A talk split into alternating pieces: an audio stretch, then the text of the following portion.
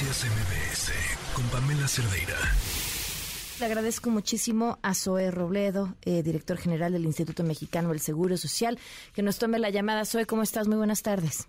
Hola Pamela, muy buenas tardes, un gusto saludarte. Pues hay un montón de confusión sobre esta desaparición del INSABI y trasladado al IMSS Bienestar y la relación que tiene o no tiene el IMSS Bienestar con el IMSS. ¿Cuál es, Zoe? ¿Cómo, cómo funcionan las cosas o cómo funcionarían? Claro, Mira, eh, primero efectivamente esta confusión que se ha generado incluso con algunos periodistas, eh, opinadores y demás, sobre que el IMSS ordinario que atiende a los derechohabientes del IMSS va a atender a la gente sin seguridad social, es completamente falso, es equivocado. El IMSS seguirá atendiendo a su población derechohabiente en sus hospitales, con sus eh, con su personal y como un eh, régimen de aseguramiento financiado por las cuotas de obrero patronales. Igual que el ISTE seguirá atendiendo a su población derechohabiente. La población sin seguridad social es el objetivo de estas reformas que acaban de ocurrir. Y en ese sentido, en toda la historia de la Secretaría eh, de Salud y han habido tres grandes momentos desde la creación de la Secretaría de Salubridad y Asistencia en 1943, que fue la institución que durante 40 años dio los servicios de salud, la atención médica en los hospitales, ahí se crearon los grandes institutos nacionales para la gente sin seguridad social. En 1982 vinieron una, una segunda oleada de reformas. Esas reformas establecieron la concurrencia y le dieron a los estados que hasta entonces no tenían participación en esto, a los gobiernos de los estados, la provisión de esos servicios, es decir, los estados se convirtieron, los gobiernos estatales y sus secretarías de salud se convirtieron en los prestadores de servicios de atención médica. Y luego en 2003, es la tercera eh, fase, digamos, de, reformas importantes, fue la creación del Seguro Popular. Aquí hay una gran confusión también, que es esta idea de que la gente se atendía en, en el Seguro Popular o que había hospitales del Seguro Popular. Y no es así el Seguro Popular nació y siempre fue un régimen de financiamiento. ¿Y quiénes daban la atención?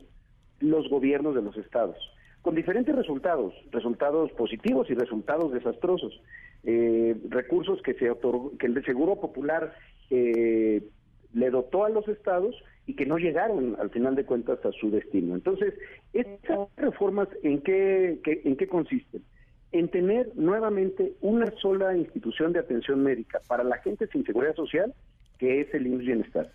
Para ese proceso, los estados tendrían que estar de acuerdo, firmar convenios y empezar a transferir sus recursos materiales, sus hospitales, sus centros de salud al IMSS Bienestar para que este sea la institución que los que los opere. Esa es la gran diferencia. El INSARI tuvo una, digamos que una función mixta primero una función para la que no fue creada, que fue pues el financiamiento de los estados durante la pandemia. El, el, fue el gran, eh, la fuente de recursos para que los estados pudieran reconvertir eh, hospitales para la atención de COVID, eh, para comprar ventiladores, equipo de protección personal, monitores, hacer ampliaciones en infraestructura y demás. sin embargo, bueno, no esa era su función. ¿Cuál fue la etapa que ya no logró madurar el INSABI? Justo convertirse en una institución de atención médica. Siguió financiando a otras instituciones de atención médica de los estados, pero el INSABI ya no, no logró madurar eso. Y por eso fue que en 2021 se tomó la decisión de empezar a construir la salida desde el IMSS Bienestar. Eh, se constituyó un modelo de atención eh, a la salud que está publicado en el Diario Oficial de la Federación desde octubre del año pasado que constituyó un órgano público descentralizado por decreto presidencial que hoy pues eh, además de ese decreto pues tiene el fortalecimiento en las reformas que se acaban de, aprobar pero ese es el camino eh, el camino es tener una sola institución que atienda a la población sin seguridad social centralizada pública con una mayor cobertura y dejar atrás el modelo de financiamiento eh, a los gobiernos de los estados que suponía el Seguro Popular. ¿El modelo de atención del IMSS Bienestar existía ya antes o apenas se crea en, esta nueva ley?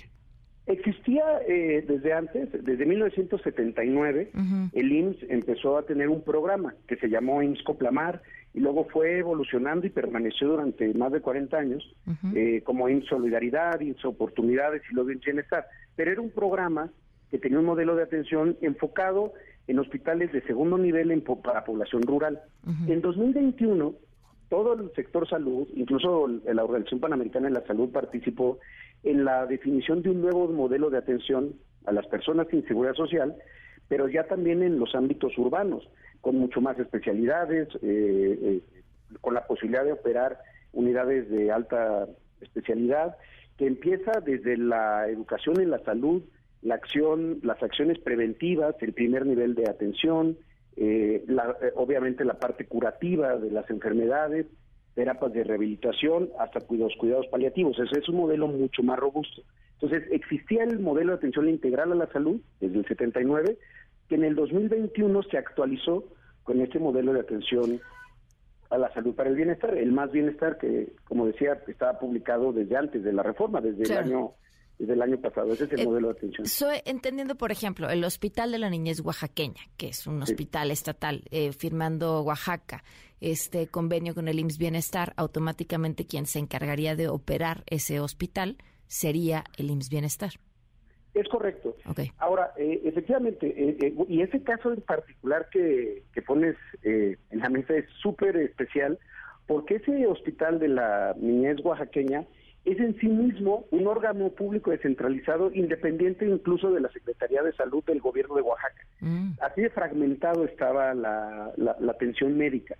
Eh, la intención es unificar todo eso, pero efectivamente, eh, incluso en Oaxaca, donde hemos estado trabajando recientemente de manera muy intensa con el gobernador Jara, el planteamiento de ellos es que el Hospital de la Niñez Oaxaqueña se ha operado por el Bienestar, pero ojo, es con los mismos médicos, con el mismo personal. Sí, que ya tiene el mismo hospital y con las mismas deficiencias. tiene que mejorar, pues que no tengan problemas en que los contratos de los médicos sean este, temporales. contratos temporales de seis meses, de un año, eh, que tengan seguridad social los propios médicos, en fin, o sea, cosas que durante muchos años se dejaron de hacer. Claro, ¿qué pasa con los institutos, por ejemplo, cardiología, nutrición? Los institutos siguen siendo instituciones federales y en ese sentido, el, una parte de su financiamiento sí estará establecido en el Fondo de Salud para el Bienestar, el FONSAVI, que manejaba INSABI, que ahora manejará el, el IMSS Bienestar. Pero en este momento los institutos mantienen su régimen, porque incluso tienen una ley específica que no se ha modificado, pero una cosa importantísima, se integran como el tercer nivel de atención a las personas sin seguridad social. Es decir, a un instituto se tiene que recibir a la gente que viene referida de un hospital que ya no puede resolverle porque ya no tiene esos alcances de alta especialidad. Entonces los institutos se integran plenamente, eh, sobre todo los institutos nacionales que están aquí en la Ciudad de México, pero también hay hospitales regionales de alta especialidad que son federales y que se tienen que integrar al modelo, aunque en este momento no estén planteados como eh, desde la operación del Bienestar. De cualquier manera, ya son federales. Eh, ah, ahora es una centralización. Otra duda, por ejemplo, el FONSAVI. Eh, una de las grandes críticas era que era una herramienta que permitía darle la vuelta al dinero, es decir, reintegrar a la hacienda el dinero que no se utilizara en salud. Entonces tú puedes decir, no, hombre, si creció muchísimo mi inversión en salud, pero en realidad no se utiliza, la sacas, la regresas y después le pierdes el, el hilo a ese dinero. ¿Qué pasa con el IMSS Bienestar? El, el Bienestar se hará cargo de los recursos de Fonsavi. Para este año Fonsavi tiene en el PES 107 mil millones de pesos, pero lo hará para el fortalecimiento de sus unidades, es decir, de las que hoy son de los estados que pasarían al Bienestar, para eh, eh, fortalecerlos en términos de infraestructura. Pero este regreso eh, sigue siendo una posibilidad, este retorno a Hacienda. Sí, la verdad es que la experiencia que se tiene con el programa Bienestar eh, ha sido que nunca ha regresado dinero a la tesorería porque siempre lo termina ejerciendo. Eh, creo que esa es una de las ventajas de tener una administración central, que tiene tantas necesidades que con una buena planeación, pues nunca caes en su ejercicio. ¿Depende de ti también IMSS Bienestar? Sí, en ese sentido soy el presidente de la Junta de Gobierno del órgano público descentralizado de IMSS Bienestar. Es decir, está bajo el mismo paraguas del IMSS, aunque, aunque son... O sea, sí, pero no de ahí las confusiones, claro. Claro, exacto. O sea, se llaman igual, tienen un mismo modelo de atención, pero cada uno tiene su propia red de hospitales y red de centros de salud. pero sí depende del director del IMSS en términos de ser presidente de la Junta de Gobierno y también presidente del Consejo Técnico del Seguro Social. Soy clarísimo. Te agradezco enormemente la oportunidad de platicar. Muchísimas gracias, Pamela. Noticias MBS con Pamela Cerdeira.